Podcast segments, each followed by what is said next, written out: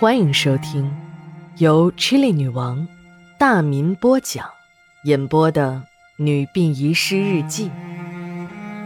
本故事纯属虚构，若有雷同，就是个巧合。第一卷第五十五章。十二月五日，晴。殡仪馆是一个比较特别的单位。单位管理层的很多领导都不在管理上班，书记、财务科长，还有一个副馆长，都是民政局的领导兼任的。只有史馆长每天都和一线的火化工们泡在一起。李副馆长没出事之前，也经常在管理值夜班，在这里兼任一个领导职位，只是向上爬的一个梯子而已。那些个有青云之志的官老爷们，才不会傻到真的到殡仪馆这个晦气的地方上班。办公室里的几个文职，除了打字员小林，谁也不下车间。早上八点到，晚上四点半就没了影儿。这些个文职就像是走马灯一样，一年调换无数次，在一线镀完了金，找史馆长做个鉴定。史馆长每次都是大笔一挥，优秀，优秀，再优秀。这些人就捧着这张纸，美滋滋的，头也不回的就离开了殡仪馆。久而久之的，办公楼和我们业务处虽然都在一个院里，但距离却很遥远。就是业务再忙，史馆长也不会找他们帮忙，因为每一个人的后面都有着强大的后台。这个官场的道理，史馆长明白的很。在这两年里，殡仪馆虽然进进出出了不少员工，但真正在一线干下去的，也就只有我和小林了。老王头一边喝着酒，一边独自的唠叨着。管理的其他同事好像对老王说的并不感兴趣。史馆长和张哥还划起了拳。秦姨向老王头说。哎呀，你这个老头子，喝点猫尿你就唠叨那点破事儿，都说了一万遍了，你不嫌烦，我们都嫌烦呢。还说什么人家老孙头是日本人，老孙头活着的时候你就说，死了你还说，你不如说你自己是日本人得了。你就是美国人也没有用，明儿个酒醒了还不照样得送人爬烟囱吗？老王头也不在意别人说什么，只顾着自己讲。我和小林是新人，有点好奇，就凑过去听。再加上老王呢，是我学操作火化炉的师傅。师傅讲故事，徒弟那总得捧个场吧。从老王的讲述中，一个充满着离奇诡异的故事，让我和小林的嘴巴都成了 O 型。老王出生在上个世纪四十年代。那个时候，日本鬼子刚刚投降，这个小城里各种武装势力都在争夺着地盘。以前投靠鬼子的伪军呢，变成了花子队，没有军赏就到处打家劫舍，和原本就盘踞在山里的土匪混在了一起。万恶的军国主义分子在战争时欠下的血债，并没有因为天皇的一句投降而结束。而是实实在在的报应在了那些侨民身上。老王的家乡二道岭虽然偏远，但这样的报复也有。当地的土匪一旦抓到日本人，不管男女老幼，一律点天灯。一个深秋的午夜，还在坐月子的老王母亲听到几声轻微的敲门声音，还伴随着婴儿的哭声。那个年岁不太平，到处都是不明身份的武装分子，杀人越货成了家常便饭。老王的父亲听到声音后，顺手操起了墙角的那支火枪。等老王的父亲如临大敌的打开了门，看到一个年轻的女人抱着两个没满月的婴儿跪在门前。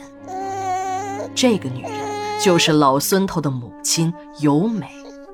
那两个未满月的婴儿，就是他刚生下不久的一对龙凤胎。由美操着生硬的中国话，求老王的父母救救这两个孩子，给两个孩子一口奶吃。两个孩子饿得连哭声都变得很微弱。善良的老王母亲顾不上多问，抱过两个孩子就撩起了衣襟。两个婴儿几天都没有吃饱奶，一番拼命吸吮后就不再哭闹，安静的睡着了。老王的母亲很奇怪，眼前这个身材虽然不是很高，但并不瘦弱的大胸女人，为什么会没有奶水呢？就在老王的母亲猜疑时，由美用生硬的中国话向眼前的救命恩人讲起了自己的过去。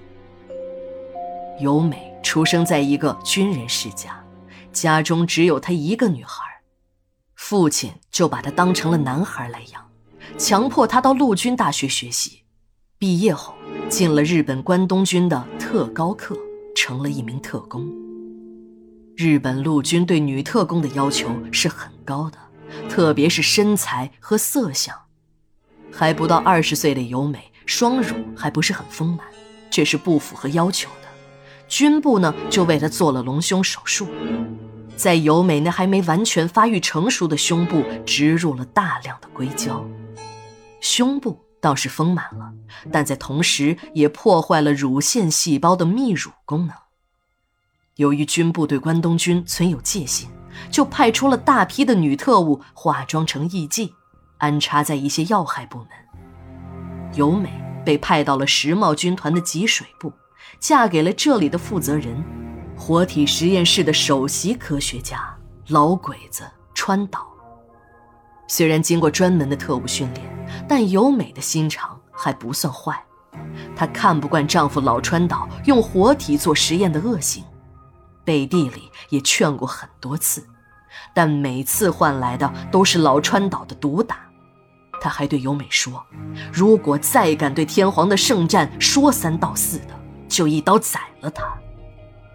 一听到广播中说天皇下诏投降，由美还天真的以为战争结束了，就可以回家了。没有想到，看到的却是一个个鬼子剖腹自杀。最后侥幸活下来的几个人，就天天躲在暗无天日的地下工事中，不敢出门。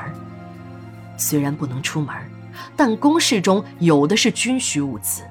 吃的倒也不愁，他们几个人中，加代在中国时间最长，中国话说的还算流利，其余人呢都很生硬，就他们这个口音，一出公事就会被土匪抓去点天灯的。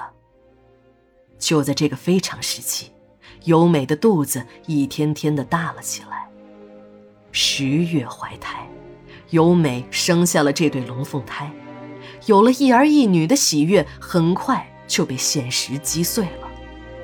做过隆胸手术的由美没有一滴奶水，而川岛呢，则还沉浸在为天皇把圣战进行到底的妄想之中，根本没有心情来关心母子三人的死活。为了不让两个孩子饿死，由美就把孩子交给加代照顾，自己一个人偷偷地溜出了地下工室。到二道岭的村庄周围，想找机会给两个孩子弄点吃的。吃的没有找到，却意外地发现一户人家的院子里晾晒着婴儿的尿布。看着愤怒的老王父母，尤美跪在地上磕着响头说：“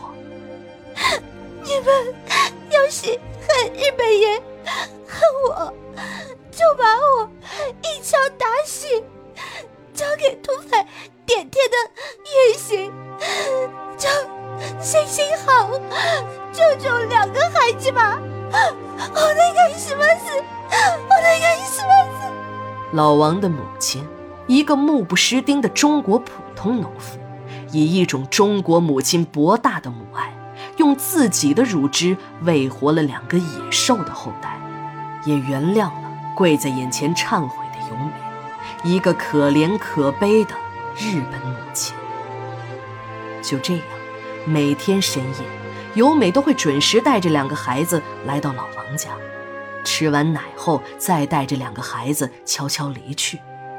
由美也时常把公事中的米面运出来接济老王一家人的生活。日子就这样一天天的过去，两个孩子渐渐长大了，由美、加代、川岛的中国话也越来越好。如果不用心听，根本不会发现破绽。几个人呢，就走出了公室，在二道岭盖了几间草房住了下来。对外啊，就说是老王家的外省亲戚，要饭逃难到了二道岭，也就没有人怀疑。两个孩子也整天的和老王在一起玩，也随着老王一样叫妈妈。老王的母亲干脆就认下了这对干儿女。这两个孩子呢，也妈长妈短的叫个不停。外人都说：“哎呀，老王家就是有福啊！你看，又多了两个这么懂事儿的孩子。”在亚洲，受中国文化影响最深的就要数日本了。就拿重男轻女来说吧，日本人和中国人相比，就青出于蓝而胜于蓝了。就是到了现代社会。日本女人的社会地位也还是不高，在当时，就有很多中国的土财主的梦想，那就是住洋房、吃中国菜、娶日本老婆。重男轻女这一块川岛也不例外。他对儿子非常的喜欢，就摩拳擦掌的要把自己的衣钵传给儿子。对于女儿呢，小时候非常冷淡。等女儿长大些，他竟开始对女儿兴趣盎然起来。深受老王父母影响的由美，对这个变态的日本佬失望到了极点。由美在和老王父母告别之后，就带着女儿逃出了川岛的魔掌。正在这时，老王的酒杯空了，就叫服务员再拿一杯白酒来。这时我才注意到。小林听得比我还入神。为了让老王有更多的时间讲述，小林还不断的给老王夹菜、点烟。一个服务员端着托盘走了过来，正要把酒杯给老王时，小林突然一回身站了起来，托盘上的酒菜洒了服务员一身。小林一边说着对不起，一边拉着服务员向洗手间走去。等了半天也不见小林回来，我就到卫生间去看看。卫生间只有一个门关着，从下面门缝露出的裤脚，我就知道是小林。我一伸手拉开了卫生间的门，还没有等我看清什么东西，就感觉自己的额头冰凉。原来一只黑洞洞的枪口正对着我。天皇画像前。离奇自杀的不明国籍的老人，殡仪馆中诡异失踪的遗体心脏，若隐若现的神秘杀手，让看似已经恢复平静的殡仪馆又被重重的迷雾覆盖。十二月六日，日记连载，明天继续。